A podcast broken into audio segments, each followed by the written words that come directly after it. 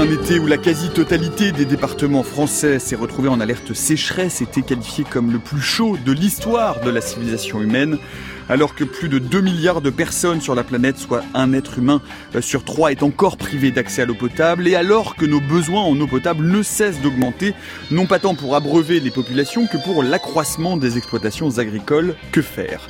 Les solutions de traitement et de recyclage existent, mais sont encore trop peu et trop mal appliquées, au point d'arriver, dans les prochaines années, au jour zéro, celui du robinet sec.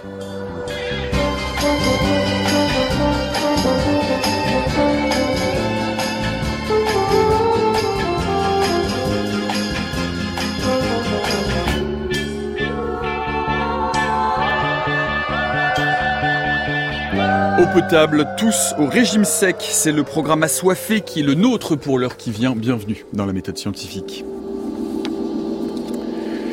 Et pour évoquer cette crise de l'eau potable, de l'assèchement des ressources et de la difficile mise en place des réseaux de recyclage, nous avons le plaisir de recevoir aujourd'hui Nathalie Dorfliger. Bonjour. Bonjour. Vous êtes directrice de programme scientifique sur les eaux souterraines du BRGM, le Bureau des recherches géologiques et minières. Et nous sommes en duplex depuis les studios de nos camarades de France Bleu Poitou avec Bernard Legube. Bonjour.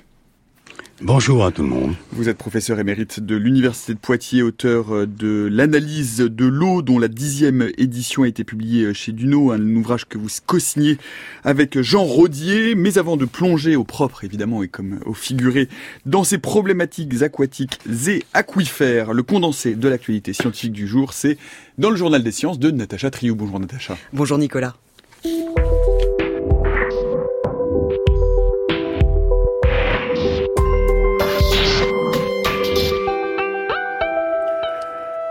Et on commence euh, par une étude qui a été publiée hier dans Nature Communication et qui nous explique à quoi ressemble l'ancêtre commun d'Homo sapiens. C'est que l'homme moderne Homo sapiens est apparu en Afrique entre 300 et 200 000 ans, mais on a un peu de fossiles de ces premières époques. Pour combler ce manque, les paléanthropologues du CNRS et de l'université de Cambridge ont créé un fossile virtuel une modélisation 3D pour mieux comprendre l'origine d'Homo sapiens. C'est une méthode assez novatrice. Ils se sont appuyés sur l'analyse morphologique de 263 crânes de toutes les époques et du monde entier, associés à des données génomiques. Selon ce modèle, cet ancêtre commun a déjà les caractéristiques de notre espèce. Une voûte crânienne arrondie et très haute, et quelques caractéristiques plus archaïques. Il est plus prognate. Dans un second temps, ce crâne virtuel a été comparé à de vrais fossiles africains, les résultats suggèrent de nouvelles hybridations entre les populations humaines. Aurélien Mounier, chercheur CNRS au laboratoire Histoire naturelle de l'homme préhistorique, il est le co-auteur de cette étude. Ce qu'on a fait, c'est qu'on a analysé cinq fossiles qui ont entre 300 et 200 000 ans, qui viennent d'Afrique et donc qui pourraient représenter la population ancestrale aux hommes modernes. Et euh, on a regardé comment leur morphologie euh, correspondait ou pas entre l'enregistrement fossile, donc ces fossiles qui existent, et puis les fossiles hypothétiques que nous avons calculés. Et donc on s'est rendu compte que de ces cinq fossiles africains, il y en avait trois qui partageaient euh, des affinités morphologiques fortes avec euh, le fossile euh, virtuel que nous avons calculé. Alors sur les trois fossiles qui étaient très proches, c'est des fossiles qui proviennent d'Afrique du Sud et d'Afrique de l'Est. Donc c'est pour ça euh, aussi en partie que notre principale conclusion dans l'article, c'est de dire bon, euh, en Afrique, euh, il y a 300 à 200 000 ans, il semblerait qu'il y ait une variation morphologique assez importante, et donc on va être face à potentiellement différentes populations. Et puis, à un moment où ces populations sud-africaines, des populations est-africaines, fusionnent pour former la population ancestrale aux hommes modernes actuels. Il y avait un petit peu dans l'esprit de l'étude de savoir euh, de quelle partie d'Afrique venait euh, la population ancestrale aux, hommes modernes. Et en fait, on se rend compte que potentiellement, ce serait plutôt un mélange de différentes populations euh, locales africaines de cette période-là. Et on passe au bref du jour. Selon une étude parue dans la revue Molecular Biology and Evolution, les Européens accumulent des mutations génétiques depuis des milliers d'années. Une équipe canadienne a examiné les génomes de plus de 2000 Européens, dont des génomes anciens remontant à 45 000 ans, date à laquelle notre espèce a quitté l'Afrique pour s'implanter ici en Europe. Les chercheurs constatent qu'un grand nombre de variantes génétiques sont associées à des maladies comme l'asthme et le diabète, des variantes peu nocives mais qui augmentent progressivement au fil du temps. Rien de grave, précise l'un des auteurs, les mutations hautement délétères, elles, ne s'accroissent pas avec les expansions humaines. Aux États-Unis, selon une étude publiée dans la revue médicale JAMA, la vaccination contre le papillomavirus crée chez les hommes une immunité grégaire. L'immunité grégaire, hein, c'est quand la contagion d'une maladie est stoppée parce qu'un pourcentage suffisant d'individus sont immunisés, notamment grâce au vaccin. Le papillomavirus est une infection sexuellement transmissible très impliquée dans de nombreux cancers, et notamment le cancer, le cancer du col de l'utérus. Il existe un vaccin et on sait depuis cet été qu'il peut prévenir 92% des cancers liés à ce virus. Ici, c'est une étude épidémiologique réalisée aux États-Unis entre 2009 et 2016 sur plus de 13 000 personnes on observe que chez les hommes américains non vaccinés, le taux d'infection au HPV par voie orale a chuté de 37%. Ça montre bien que la vaccination généralisée crée au moins chez les hommes une immunité de groupe. En France, le projet de faire vacciner les jeunes garçons est toujours à l'étude. Et puis selon une étude de Nature Geoscience, les lacs de méthane à la surface de Titan, qui est une lune de Saturne, se seraient formés lors d'explosions souterraines. Grâce aux observations de la sonde Cassini de la NASA, on s'aperçoit que les bords de ces lacs sont escarpés et qu'ils se sont formés par des matériaux éjectés depuis l'intérieur. Cette nouvelle hypothèse suggère qu'il y a des centaines de millions d'années, la croûte de Titan s'est réchauffée, ce qui a transformé les poches d'azote liquide contenues dans cette croûte en gaz explosif. Les cratères créés par cette explosion se sont ensuite emplis de méthane liquide. C'est une réaction similaire aux éruptions terrestres dues à l'interaction de l'eau et du magma. Titan était déjà géologiquement assez proche de notre planète. Cette étude la rapproche encore un peu plus. Merci Natacha, on vous retrouve demain pour le prochain Journal des Sciences, Journal des Sciences que vous pouvez retrouver en podcast euh, ou sur franceculture.fr et si vous voulez en savoir plus sur cette lune Titan, eh bien nous allons vous poster sur notre fil Twitter at la méthode FC un lien vers l'émission d'actualité scientifique où euh, nous parlions, nous évoquions justement euh, bien cette composition étrange et fascinante de ce satellite de Saturne. Revenons-en à notre sujet du jour. Avant-hier, lundi, 86 départements français étaient classés en restriction d'eau pour cause de sécheresse. Trois de moins euh, que la semaine dernière. Il n'en reste pas moins qu'en cette fin d'été, la quasi-totalité du pays voit ses réserves aquifères particulièrement basses. Dans le même temps, le World Resources Institute a publié début août un rapport indiquant qu'un quart de la population mondiale vit dans un état de stress hydrique grave. Ces pays, pour la plupart au Moyen-Orient ou en Asie, se rapprochent dangereusement de ce fameux jour zéro, euh, ce jour où plus une seule goutte d'eau ne coulera des robinets. Et ce, malgré, malgré tout, et c'est tout le paradoxe de la situation, malgré donc une amélioration pourtant globale de l'accès à l'eau potable ces dernières décennies. En 20 ans, euh, le nombre de personnes ayant accès à un point d'eau potable amélioré a augmenté de plus de 2 milliards. Mais me direz-vous à quoi bon avoir accès à un point d'eau potable si celui-ci se tarit? Écoutez euh, ce qu'était la situation en France il y a 70 ans dans cette archive de 1953. La fourniture de l'eau potable à toutes les communes, aux écarts, aux hameaux demeure le problème numéro un de notre équipement rural. L'eau abondante et saine à la maison n'est pas un confort, mais une nécessité de l'hygiène et de la vie. Impossible par conséquent de refuser aux régions défavorisées des campagnes françaises ce que nos villes possèdent depuis longtemps, le robinet sur l'évier, dont on ne concevrait plus l'absence et qui manque encore, tenez-vous bien, à 13 millions de ruraux. Car les recensements sont formels. Sur 21 486 000 habitants des campagnes, 7 100 000 en 13 000 communes environ bénéficiaient de distribution d'eau potable en 1947. Depuis cette date, de nouvelles installations à 8 450 000 le nombre de ruraux desservis. 13 millions d'agriculteurs, d'artisans, de fonctionnaires de nos villes restent donc tributaires de la citerne, de la fontaine des communes voisines ou de leurs puits particuliers. Peuvent-ils espérer des solutions prochaines? Un certain nombre d'entre eux, 30% environ, sont trop éloignés du centre des agglomérations pour être ravitaillés par des installations collectives. Ils devront accepter des solutions individuelles ou des installations intéressant un petit nombre d'immeubles ruraux en se groupant éventuellement en associations syndicales. C'est vraisemblablement dans la législation relative à l'amélioration de l'habitat rural qu'ils pourront trouver les meilleurs encouragements. Voilà extrait euh, de la radiodiffusion française en 1953, donc il y a environ 70 ans. Effectivement, on a du mal à imaginer aujourd'hui encore, euh, Nathalie Dorfliger, qu'il y a 70 ans, euh, près plus de 10 millions de personnes en France n'avaient pas accès à l'eau potable, que l'eau potable est finalement une conquête très très récente, l'eau potable pour tous dans les pays occidentaux. Oui, parce qu'il faut capter cette ressource. Cette ressource, on peut rappeler qu'elle est soit de surface, soit souterraine. À l'échelle de la France, à l'heure actuelle, c'est pratiquement 67% de l'eau qui est distribuée pour l'alimentation en eau potable qui provient des eaux souterraines. C'est pas du tout la même chose d'un pays à l'autre puisque ça dépend un peu ben, des conditions hydrogéologiques, des conditions géologiques, et il y a certains terrains qui sont plus facilement euh, ben, accessibles, euh, et donc on va pouvoir faire des forages, on peut capter des sources, on peut faire des prélèvements, des prises d'eau euh, en rivière, et des prises d'eau en rivière, ça nécessite plus de traitement, a priori, en tout cas au, début, mmh. que de prélever des eaux souterraines, même si à l'heure actuelle, les eaux souterraines sont aussi sujette à des contaminations. On y reviendra. Bernard Legube, une réaction peut-être à cette archive et, dans la, et, dans la foulée ou dans le même temps, une réaction à ce paradoxe qui est que, comme je le disais, de plus en plus de monde, que l'accès à l'eau potable se généralise, que c'est un des objectifs de l'ONU, qu'il y a de plus en plus de monde qui a accès à l'eau potable et que pour autant, dans le même temps, eh bien cette eau potable se raréfie. Oui, euh, juste une petite réaction par rapport à votre introduction et par rapport à votre question. Euh, vous parliez de stress hydrique tout à l'heure pour certains pays, c'est vrai, euh, les pays que vous avez cités sont réellement euh, touchés par un stress hydrique, ainsi que toute l'Afrique du Nord d'ailleurs, hein. et peut-être bientôt aussi un peu le pourtour méditerranéen, y compris en Europe. Le, stress hydrique est à peu près évalué autour de moins de 500 mètres cubes par habitant et par an d'eau propre disponible. En France, on a quatre fois plus, en moyenne, hein, ça dépend des saisons bien évidemment.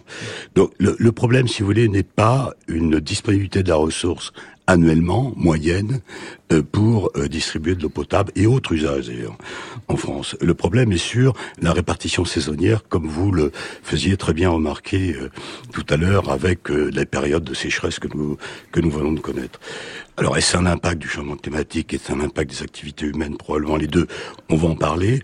Mais si vous voulez, la demande en eau potable aujourd'hui en France, est maintenant assuré pour tout le monde et n'augmente quasiment pas, sauf avec l'augmentation de la population.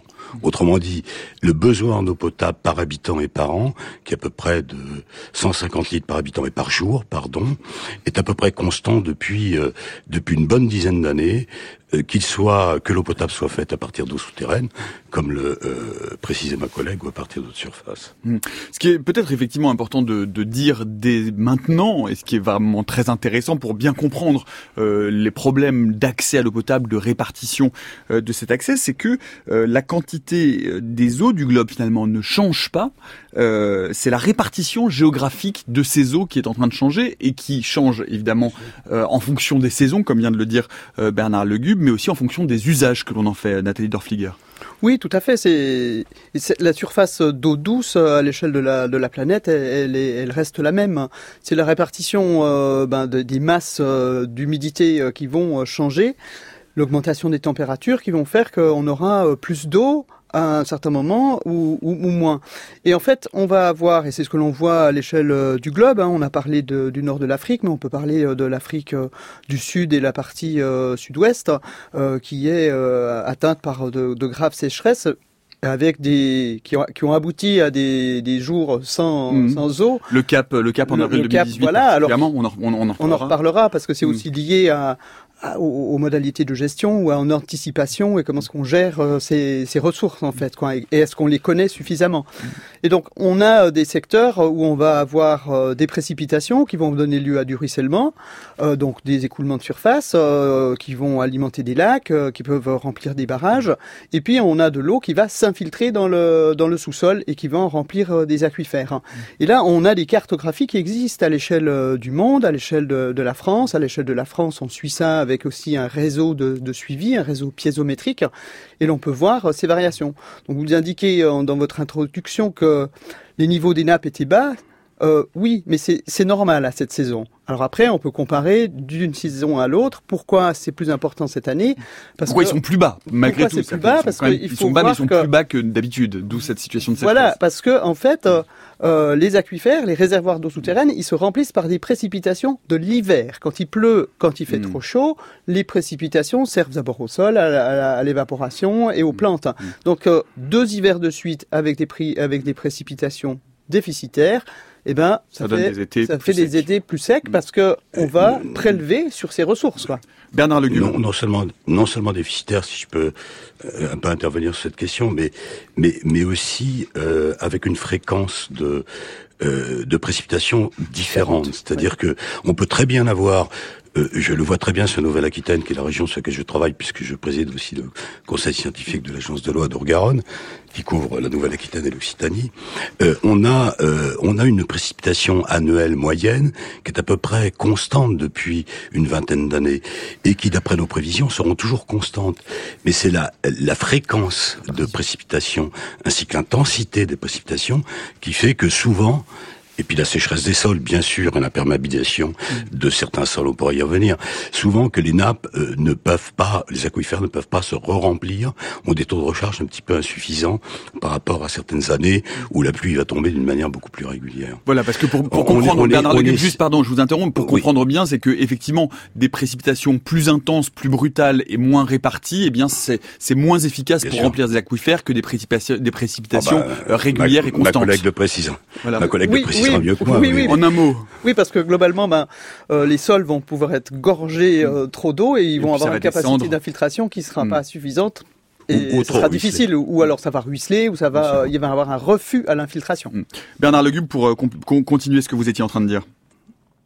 Oui, oui, je disais sur cette disponibilité en eau, euh, on, on, commence à faire des, des, évaluations en France sur ce que ce que va devenir en fait la disponibilité en eau douce dans les dans les 20, 30, 40 ans qui viennent. Et on, on sait par exemple que sur le grand sud-ouest de la France, en 2040-2050, il va nous manquer à peu près. Alors je vous donne un chiffre et je vous dirai ce que ça représente. Un milliard, un milliard 500 millions de mètres cubes, c'est-à-dire la moitié de la consommation annuelle. Et, et, et ce manque arrivera principalement en été. Donc la fermeture des robinets dont vous parliez tout à l'heure, euh, temporairement soit, mais peut-être quand même, c'est pas complètement de la science-fiction. Hmm. Et j'aimerais pour euh, rajouter tout de même un mot et pour qu'on comprenne bien cette espèce de vue panoramique hein, euh, de début d'émission, c'est que on le disait, la quantité des des euh, de, ne change pas, donc c'est la répartition. Ce que vous venez de dire, ça on le comprend bien.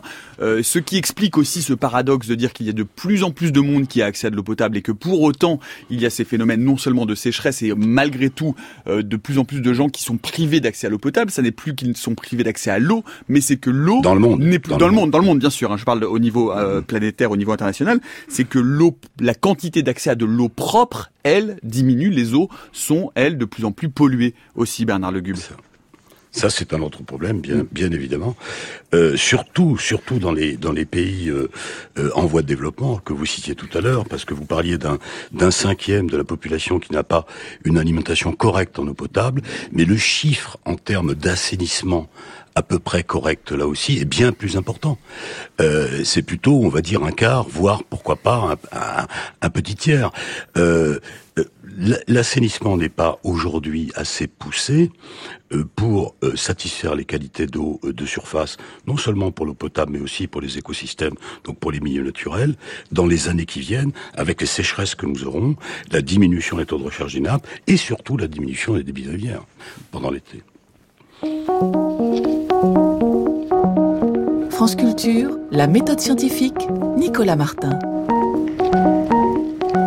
À 16h20, dans la méthode scientifique, nous parlons donc euh, d'accès et de gestion de l'eau potable en compagnie de euh, Nathalie euh, Dorfliger et de Bernard Legube. Nous allons tenter de faire un état des lieux un peu dynamique hein, de cette consommation et de l'utilisation et également de la contamination de cette eau potable avant de parler dans une deuxième partie de solutions de traitement et de recyclage.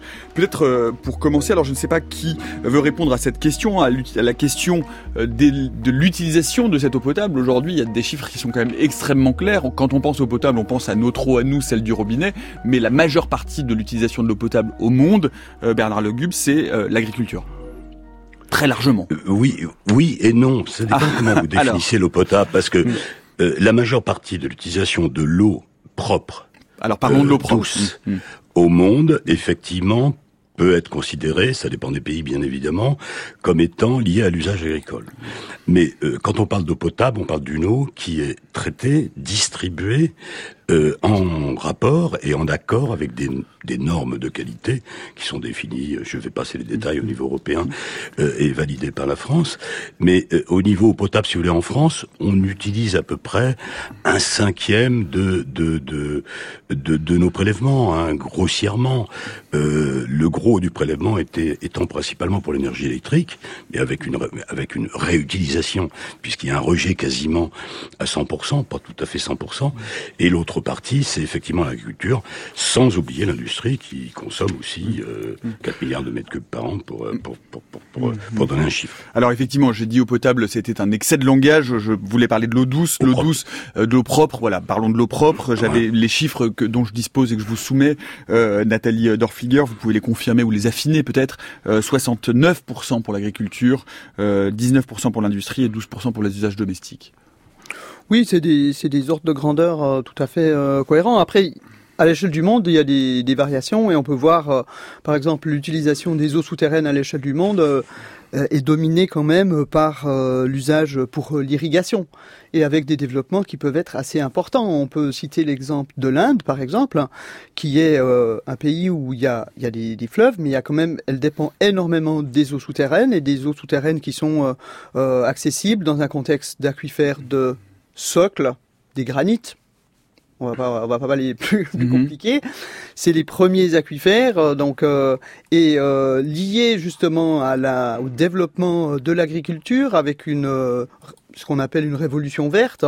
Euh, et ben, on a, euh, pour vous donner un ordre de grandeur, euh, des augmentations en fait euh, de, de l'utilisation qui ont qui ont fait un bond euh, énorme. C'est plus de 13 millions de puits pour l'objet euh, irrigation. Et quand on regarde sur des courbes d'évolution euh, de l'utilisation de l'eau, euh, l'Inde se distingue particulièrement des autres pays. Il y en a qui, augmentent quand même liés à la, démographie ou à l'accès à l'eau, comme la Chine par exemple. Mais on a une augmentation énorme parce que on a l'accès à l'eau souterraine via un accès gratuit de l'électricité. Et donc, ben, pour faire tourner des pompes et pour faire de l'agriculture. Et donc, avec des niveaux d'eau euh, qui, euh, qui diminuent, euh, qui sont extrêmement importants, et euh, à un moment donné, ben, des puits qui peuvent être à sec, parce que dans ce type de réservoir, passer une certaine profondeur, vous êtes dans de la roche saine, vous prenez un bloc de granit, il Mm. n'y a pas d'eau. Donc, euh, elle est dans les fractures ou elle est dans, le- dans les matériaux euh, qui sont euh, Poreux. altérés Mm, et po- mm, qui deviennent poreux. Un autre, euh, oui, un, autre peut-être un autre usage ou en tout cas euh, dans ce cycle de l'eau que, j'aimerais vous faire commenter parce que je pense que ça n'est pas clair euh, dans l'esprit de tout le monde. On pense évidemment que ces eaux, que les eaux que nous, utilisons, quel que soit d'ailleurs leur usage, sont des eaux qui sont euh, plus tard traitées, qui passent dans des systèmes de traitement de l'eau. Mais traitement et recyclage de l'eau, sont deux choses très très différentes. Autant effectivement beaucoup d'eau, en tout cas chez nous en France ou dans les pays occidentaux, sont traitées, très très très peu d'eau usée sont recyclés, euh, Bernard Legube Oui, alors, quand on, quand on parle de traitement, vous allez me dire, je vais pas faire mon professeur, mais on pense plutôt eau potable. Et quand on parle d'eau usée, c'est-à-dire d'eau rejetée, on parle plutôt d'épuration. Alors, euh, effectivement, le reuse ou la réutilisation, c'est l'utilisation des eaux épurées pour ensuite pouvoir les traiter pour en faire une eau potable. Donc, en, fait, euh, la réutilisation, je- je- j'embraye là-dessus puisque c'est votre question, euh, représente très très peu en France.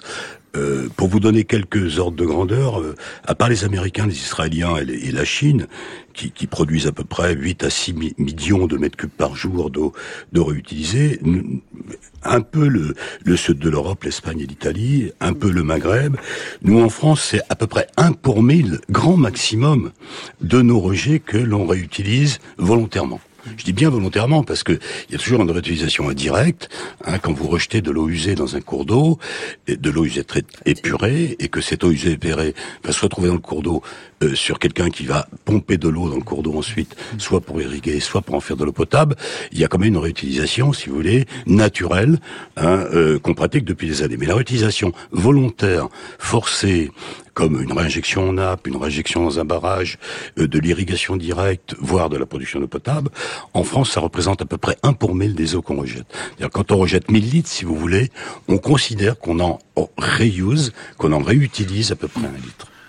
Comment on explique euh, ce, si faible taux de réutilisation, Bernard Legube et puis Nathalie euh, Dorfliger après? Eh bien, tout simplement parce que euh, ce n'est pas quand même un besoin prioritaire en France de faire de la réutilisation d'eau usée aujourd'hui, même si c'est une priorité pour le Maghreb par exemple que je citais tout à l'heure, et aussi parce que il y a toujours un risque deux risques, je veux dire, quand on réutilise des eaux usées. Le premier, c'est un risque sanitaire, parce qu'une eau usée, même bien épurée, n'est pas suffisamment traitée euh, même pour irriguer directement un champ de maïs par aspersion, par exemple. Ça présente toujours un risque sanitaire, et encore moins pour en faire une eau potable. Donc il faut des moyens supplémentaires pour traiter cette eau déjà épurée et en faire euh, directement une eau potable à réinjecter dans le circuit euh, national des, des, des, eaux potables. Le deuxième risque, c'est que tout ce qu'on réutilise en, dehors du littoral, je veux dire. Tout ce qu'on utilise euh, en France, c'est ce qu'on rejette de moins dans les petits cours d'eau qui ont parfois besoin du rejet de la station d'épuration pour que les écosystèmes, c'est-à-dire les poissons, les plantes, etc., les, les invertébrés, puissent vivre dans les ruisseaux.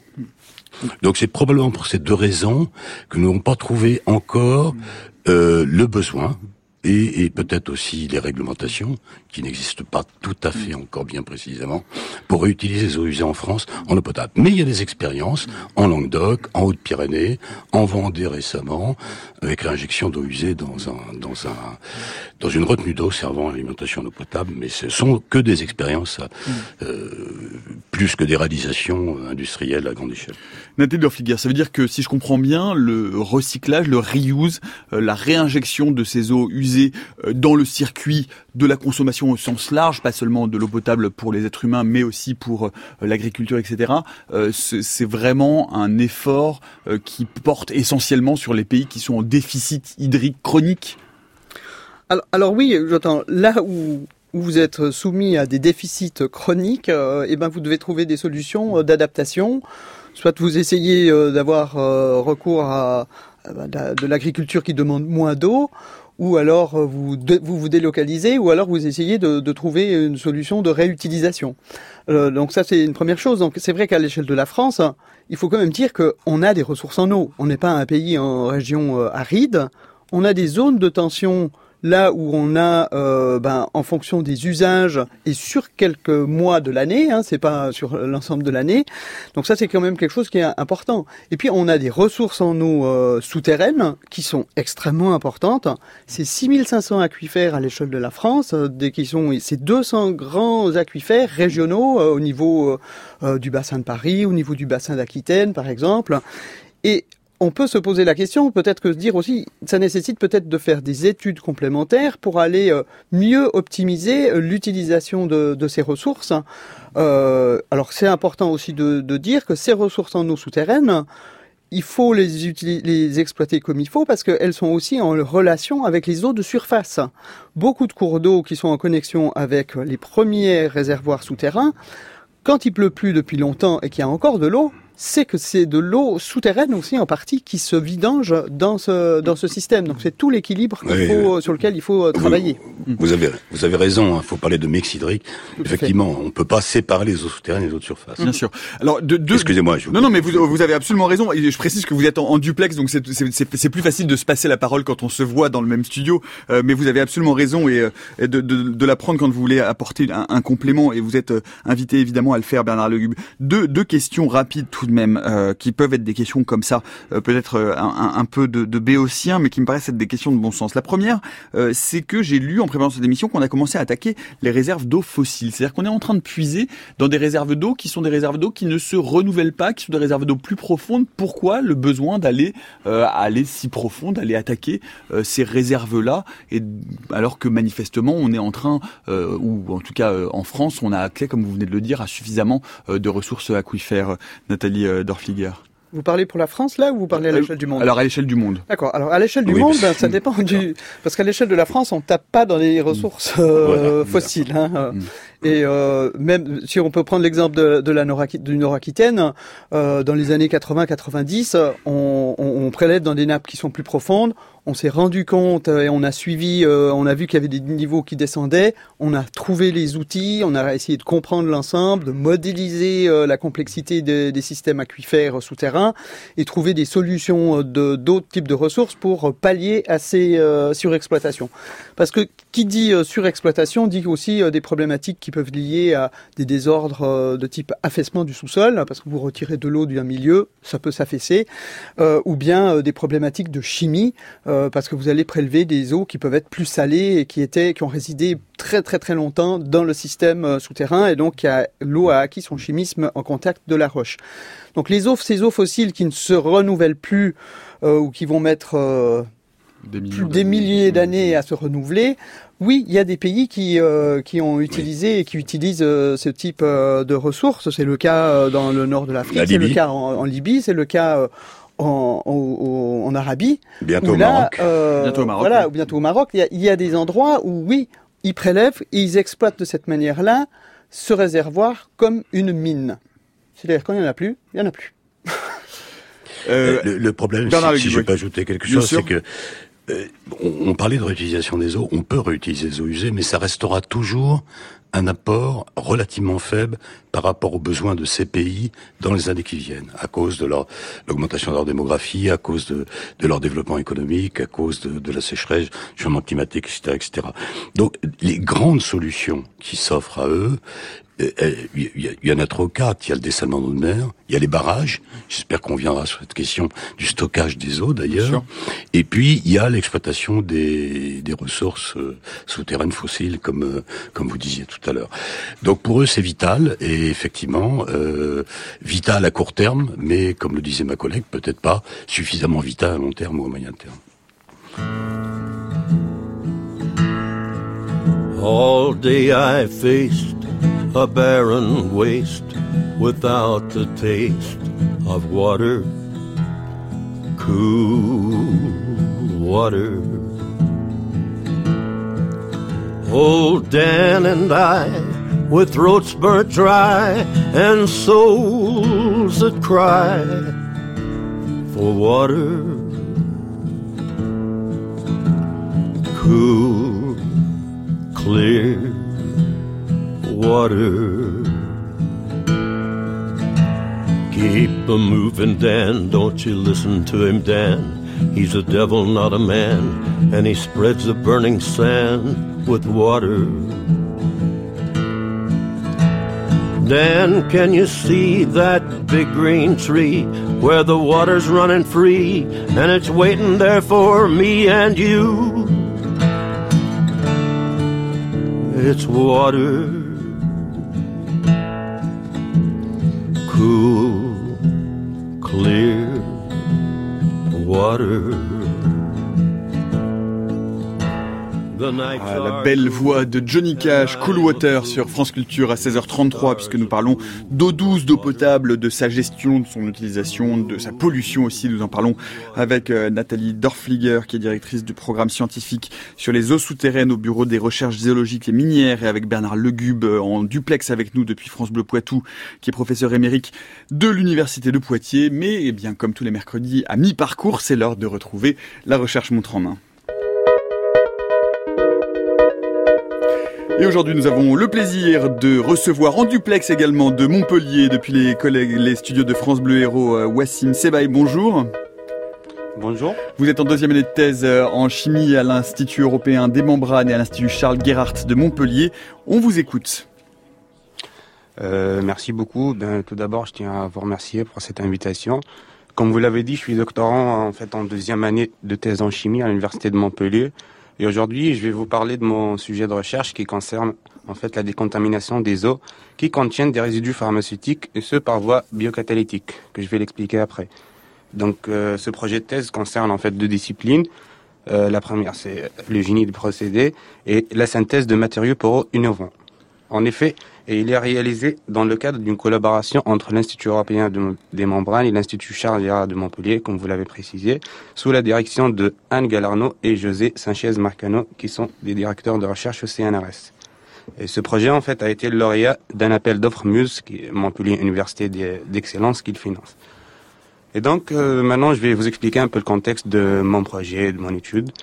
Eh ben, selon une étude qui a été publiée en 2015 par le ministère de l'écologie, 16% des eaux en France ont été qualifiées en mauvais état. Donc, euh, qu'est-ce que ça veut dire eau en mauvais état? Eh bien, ce sont des eaux qui ne répondent pas aux exigences réglementaires de la directive cadre de l'eau et qui contiennent des contaminants en forte concentration par rapport à la réglementation. Parmi les polluants, par exemple, on peut retrouver dans les, euh, les eaux usées d'origine domestique, il y a les métaux lourds très toxiques. On peut parler bien évidemment de l'arsenic, de le plomb, le mercure, etc. Aussi, on peut trouver les pesticides comme le glyphosate, les hydrocarbures, euh, les composés issus des plastiques comme le bisphénol A, et aussi on peut trouver les molécules pharmaceutiques comme par exemple les antibiotiques, les hormones issues de pilules contraceptives, etc. Certaines de ces molécules sont des perturbateurs endocriniens c'est-à-dire ils peuvent interférer avec le système hormonal et sont soupçonnés d'être liés à d'autres maladies telles que l'obésité ou le cancer, par exemple. Et dans les rivières, elles peuvent conduire au changement de sexe de certains poissons et progressivement entraîner l'extinction d'une espèce. Et donc, euh, certaines de, ces molécules pharmaceutiques résistent malheureusement au traitement actuel des stations d'épuration et se retrouvent rejetées dans la mer et les rivières. D'où l'enjeu important de trouver une nouvelle solution de traitement efficace des eaux qui contiennent ces molécules pharmaceutiques. Et bien, dans le cadre de mon projet, euh, je m'intéresse principalement à éliminer les molécules pharmaceutiques comme les antibiotiques par une nouvelle voie biotechnologique mettant en œuvre euh, des enzymes qui sont capables de décomposer les molécules pharmaceutiques et ainsi réduire la toxicité des eaux. Donc, euh, je vais définir qu'est-ce qu'une enzyme, bien évidemment pour l'audience. En fait, une enzyme est une protéine qui agit comme, comme un catalyseur dans les réactions chimiques. Par exemple, dans notre cas, ces enzymes vont catalyser la réaction de dégradation des molécules pharmaceutiques en les transformant en d'autres molécules non toxiques qui peuvent alors se retrouver après dans l'environnement sans causer aucun problème sur la santé humaine. Et pour valider ce concept, eh ben, nous avons choisi la dégradation de la tétracycline qui est un antibiotique et euh, qu'on le trouve couramment dans les eaux usées, par exemple. Les premiers essais réalisés avec euh, une lacase, la lacase c'est euh, un type euh, d'enzyme sous forme libre, ont montré que 76% de la tétracycline peut être dégradée en 24 heures. Ce, qui est bien, ce qui est un bon résultat, mais le souci avec ça, c'est qu'on n'arrive pas à extraire les enzymes pour les réutiliser après. Et donc, c'est ici qu'intervient mon projet qui vise bien évidemment à accrocher ces enzymes sur des supports innovants en silice ou en carbone, qu'on les appelle monolithes, afin de réaliser des filtres euh, performants et afin de dégrader les molécules pharmaceutiques en passant l'eau au travers ces matériaux. Donc euh, j'ai commencé par synthétiser ces monolithes en silice qui sont des matériaux à l'apparence de bâtons de craie, mais avec une structure interne poreuse hiérarchisée et bien contrôlée, ressemblant à celle d'une éponge. Ensuite, cette grande porosité, cette première porosité de ces matériaux offre la possibilité, en fait, euh, d'immobiliser une très grande quantité d'enzymes. Ainsi, elle permet une manipulation aisée, contrairement au support sous forme de poudre plus classique. Et aussi, ils peuvent donc être euh, utilisés dans des procédés en flux continu. Donc, après, on a fait les premiers tests de dégradation avec ces matériaux, avec une solution de tétracycline, bien évidemment, pour, pour comparer le monolithe en flux continu. Et on a trouvé des résultats très prometteurs. Et nous avons ainsi pu éliminer, on a réussi à éliminer 60% de l'antibiotique dans la solution en 24 heures, ce qui est très bien en comparant euh, aux autres procédés, et aussi ce qui est très bien parce qu'on on utilise une très grande concentration mhm. en termes de tétracycline. Et euh, pour terminer, pour la suite de ma thèse, le défi maintenant est de développer de nouveaux supports sous forme de monolithes et de membranes pour atteindre les 100% de dégradation. Merci bien. Merci beaucoup euh, Wassim Sebaï d'avoir été avec nous en duplex euh, depuis les studios de nos camarades de France Bleu à Montpellier. Peut-être une réaction l'un et l'autre à ce que vous venez d'entendre, Bernard Legube oui, euh, très bien. Il faut absolument euh, mener des recherches de ce type-là. Euh, je mettrai simplement, je donnerai seulement, si je permettre, quelques recommandations au, Thésard, s'il nous écoute encore. C'est qu'effectivement, il travaille actuellement sur une molécule modèle à des concentrations relativement élevées. Il faudra s'assurer quand même que dans les conditions des stations d'épuration, il y aura quelques micros ou, quelques centaines de nanogrammes par litre. son système sera aussi efficace en présence des autres composants de l'eau. Mais ça, il le sait très bien. Voici Msebaï, voilà un conseil de Bernard Legube pour la suite Merci bien. de vos travaux. Euh, Peut-être Merci beaucoup. Un, un, un, mot rapidement. Alors, je, je, je, disais avant la coupure musicale que j'avais des, des, questions peut-être un peu un peu de béotien, mais effectivement, quand on connaît aujourd'hui euh, le prix de la ressource en eau propre, euh, et je parle pas que d'eau potable, je parle également effectivement mm -hmm. d'eau pour les cultures, euh, d'eau pour mm -hmm. l'agriculture, pour les animaux. Bref, euh, aujourd'hui, pourquoi est-ce qu'on n'arrive pas et pourquoi on n'est on pas à une, on ne tend pas vers une solution justement de filtration grâce à des travaux comme ceux de Wassim Sebaï qui permettraient finalement d'arriver et de d'être dans des, on va peut-être pas dire à l'échelle d'un pays, mais à l'échelle d'une communauté d'agglomération ou d'un bassin versant sur des systèmes avec des taux de recyclage qui montent à 40, 50, 60, 70% et qui permettraient euh, bien de laisser autant le temps aux aquifères de se recharger et de d'arriver à une sorte de, de système vertueux auto-entretenu. C'est complètement euh, science-fictionnel ça pour vous, Nathalie Dorfliger? Non, je pense que s'il faut prendre en considération, c'est euh, bah, les, les, coûts, les, les, investissements sur des infrastructures. Hein. Euh, et euh, voilà, on n'investit pas sur euh, juste quelques années, mais c'est des investissements sur euh, une cinquantaine d'années. Euh, il peut y avoir eu des, des, expériences qui ont été de se dire, ok, on pourrait faire, on peut séparer, déjà on peut utiliser de l'eau pluviale pour des, pour son jardin, etc. Il y a beaucoup de gens qui le font à titre individuel. Voilà, mais si vous le faites, et ça veut dire que vous allez utiliser moins d'eau qui est distribué à votre robinet.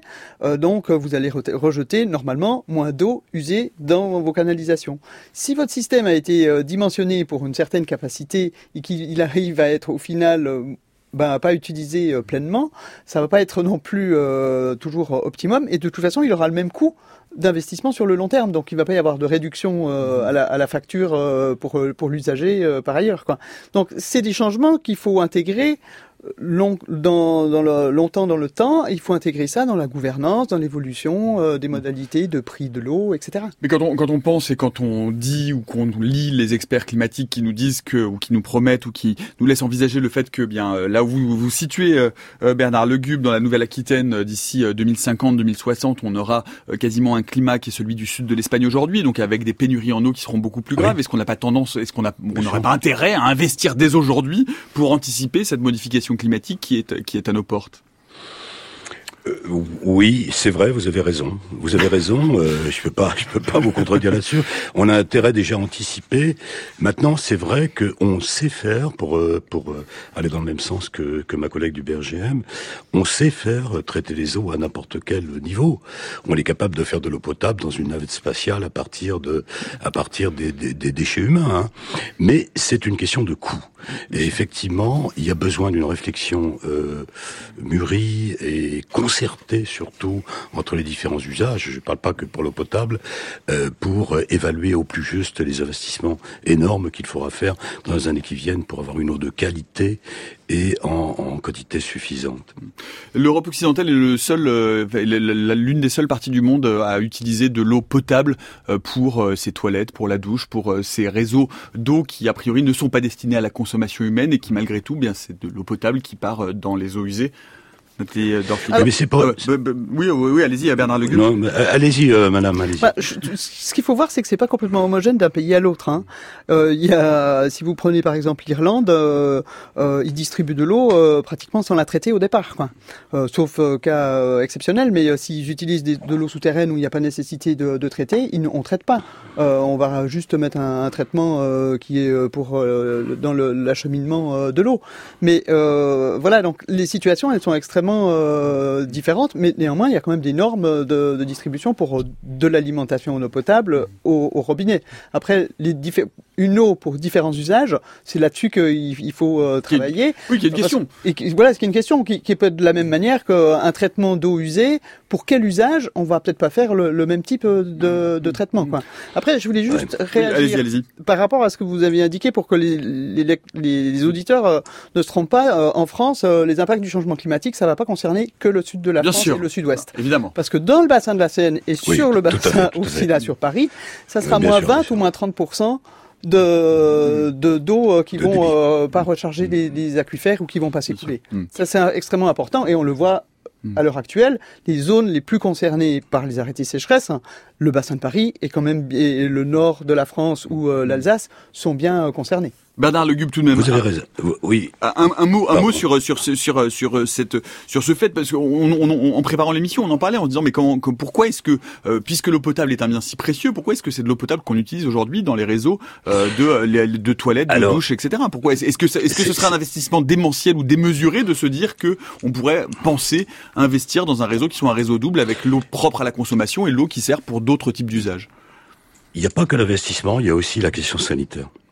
À partir du moment où vous avez un double réseau, vous aurez un double débit.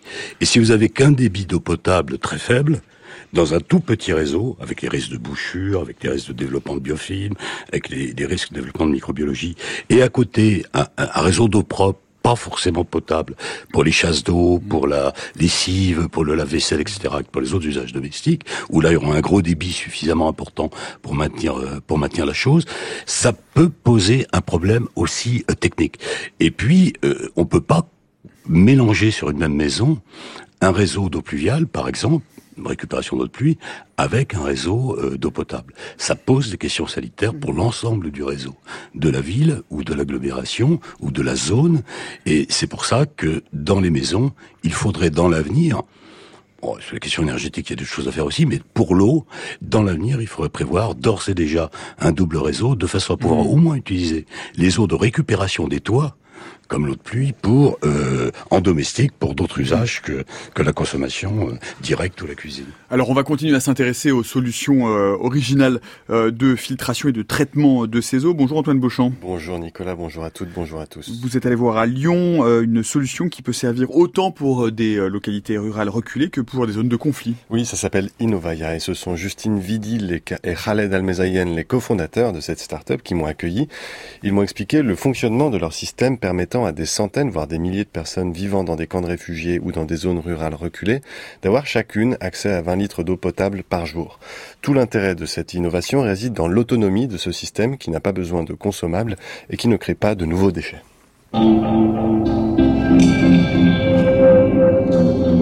Alors c'est un système qui fonctionne euh, purement mécaniquement, c'est un système qui a besoin de, pression. Donc théoriquement si on a de la pression et euh, un débit d'eau, nous n'avons pas besoin d'énergie.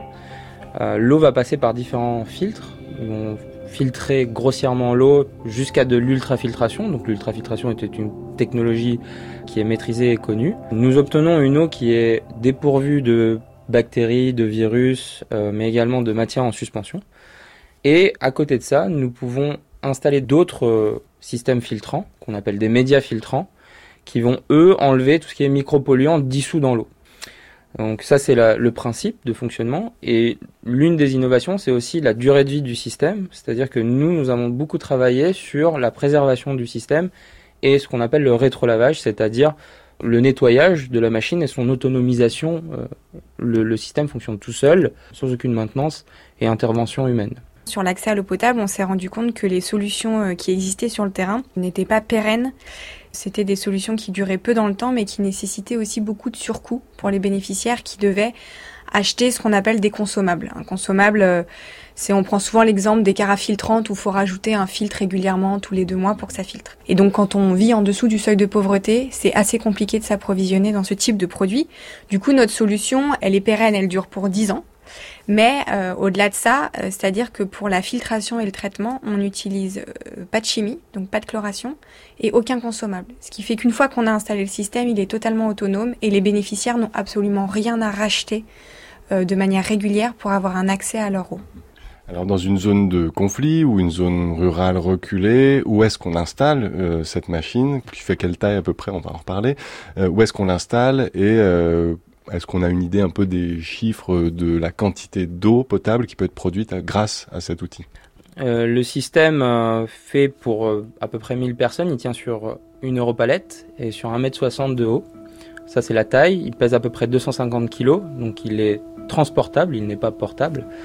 C'est un système qui est assez robuste et qui va fournir 20 litres d'eau par jour par personne.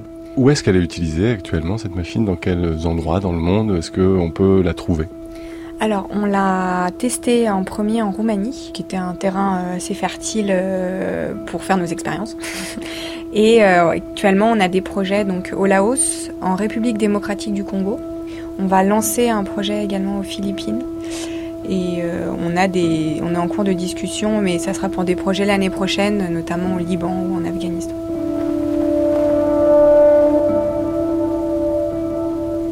Chaque euh, zone où vous envoyez une de ces machines, j'imagine qu'il y a des problématiques euh, différentes. Comment vous vous adaptez à ces variétés de situations et quels sont éventuellement les points communs à chaque fois que vous retrouvez?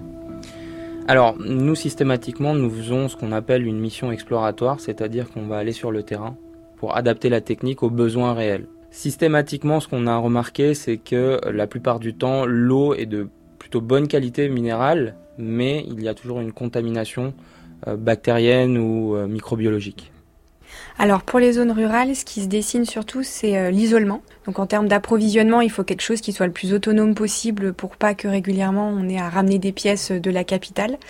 D'où l'intérêt où on est souvent sollicité pour les zones rurales par nos partenaires parce qu'ils n'ont pas trouvé de solution qui était totalement autonome. Il y a également une augmentation des pollutions dues à l'activité agricole qui fait qu'aujourd'hui, euh, on n'a pas de solution adaptable qui permet euh, de traiter des nouveaux polluants. Au Laos, on a intervenu, on a trouvé de l'arsenic dans l'eau dû à euh, des traitements sur la riziculture. Donc ça, c'est souvent en, zone rurale. Après, on peut avoir des pollutions industrielles, mais qui sont moins courantes.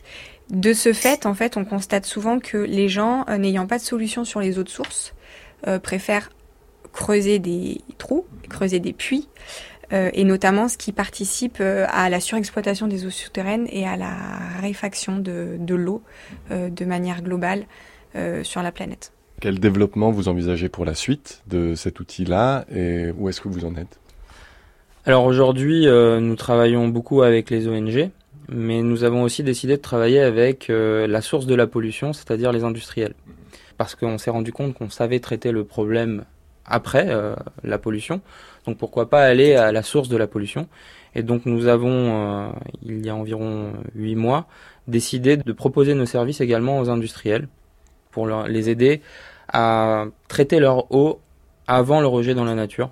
Notre idée étant d'enrayer la, problématique directement à la source. Il y a un autre point, c'est que on, a tous fait le même constat, les sources en eau se raréfient et euh, ça crée de nombreux conflits ou de nombreuses crises. Et en fait, euh, ça ne se fait pas du tout en France pour l'instant, mais dans d'autres pays, ça se fait. Euh, le, principe du reuse, donc c'est réutiliser les eaux usées, soit pour l'irrigation, soit pour même l'accès à l'eau potable. À Singapour, ils le font. Maintenant, on boit de l'eau potable qui est issue des eaux usées. Et ce serait pour nous notre idéal, c'est d'arriver à travailler euh, main dans la main avec des industries ou avec d'autres secteurs pour traiter les eaux usées et permettre un approvisionnement en eau potable, ce qui résoudrait une des, serait une des solutions pour euh, endiguer un peu la raréfaction de l'eau et éviter de continuer à épuiser les sources naturelles. Voilà cette solution euh, de traitement de l'eau d'Innovaya Water, une réaction peut-être l'un et l'autre euh, à ce que vous venez d'entendre, Bernard Legube, pardon, c'est ces solutions euh, locales pour traiter des problèmes locaux quand l'accès à l'eau potable ou les infrastructures ne sont pas là ou sont, ont été détruites.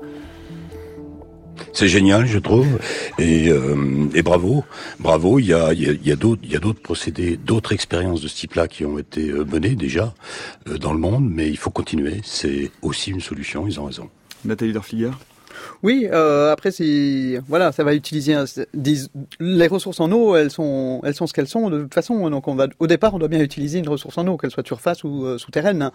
Euh, si on, on prélève dans, le souterrain, on va pas systématiquement surexploiter euh, les, les, nappes euh, souterraines. Hein. C'est quand même une notion de stock et de flux. C'est sûr qu'il y a des questions de traitement, mais il y a cette notion aussi qu'il va falloir arriver à stocker de l'eau, quoi. Hein. Hmm. Sur, Très bien, oui. sur, sur, la question de, de, de l'usage des, des eaux recyclées euh, j'ai, euh, euh, alors je parle sous votre contrôle, vous allez me confirmer ou m'infirmer cette information. en France, un arrêté de 2010 qui laisse cet usage au service décentralisé de l'État à discrétion, presque personne ne l'applique. Pourquoi? Est-ce que ça veut dire qu'il faut passer par une loi coercitive? Qu'en pensez-vous, Bernard Legube J'ai j'ai pas beaucoup de réponses à cette question. D'abord parce que j'ai pas regardé la réglementation dont vous parlez. Et euh, non, je, je, je, je n'ai pas de réponse. Ce, ce que je sais, c'est qu'en France, il est très difficile de réutiliser des eaux usées à des fins d'eau potable, aussi parce qu'on a, et Dieu merci, tant mieux qu'on l'ait, l'ANSES, euh, au niveau du ministère de la Santé, qui euh, très vigilant. L'Agence nationale de sécurité sanitaire. euh, Oui, pardon. Qui est très vigilant sur tout ce qui touche à la consommation d'eau potable en France. Nathalie Dorfliger. Je crois que la, la position du gouvernement là-dessus est, est plutôt de se dire, euh, dans un premier temps, on a des ressources en eau, il faut voir comment est-ce qu'on peut mieux les protéger, mieux les, les partager, comment est-ce qu'on peut économiser, avant de de, de, de pouvoir avoir peut-être recours à, à, à ça. Là-dessus, ce qu'il faut, ce qu'il faut voir, je pense qu'il faut aussi quand même évoluer parce que dans certains secteurs, même si on économise, même si on essaye de mieux partager, de mieux protéger, il y aura quand même des tensions qui pourront être euh, saisonnières sur certains secteurs et l'adaptation à de nouvelles cultures ou à de nouveaux modes euh, d'usage de l'eau ne sera pas suffisant et donc il va falloir quand même se pencher sur cette question-là. S'il y a des situations euh, qui étaient proches peut-être d'un jour zéro sans eau dans le nord de la France l'année passée, euh, en Belgique, ils réutilisent de l'eau usée, ils la réinjectent parce qu'ils sont en zone littorale et qu'ils doivent euh, arrêter une intrusion saline. Donc il y a des, des, possibilités, il y a des projets de recherche qui existent depuis une dizaine d'années au niveau européen. Le Bergem y a été associé, il y a plusieurs équipes en France qui travaillent sur le sujet. Alors un mot, on arrive dans les toutes dernières minutes de cette émission, mais tout de même un mot sur ce que vous venez d'évoquer. Réinjecter dans des nappes phréatiques euh, des eaux euh, recyclées, traitées, là aussi, les nappes phréatiques, on sait que ce sont des équilibres minéraux, bactériologiques extrêmement fragiles qui sont constitués au fur et à mesure des mois, des années. Réinjecter de l'eau traitée, c'est pas prendre le risque de bouleverser tout cela, de euh, mettre, de, de, d'enclencher un mécanisme qui va in fine euh, nous dépasser?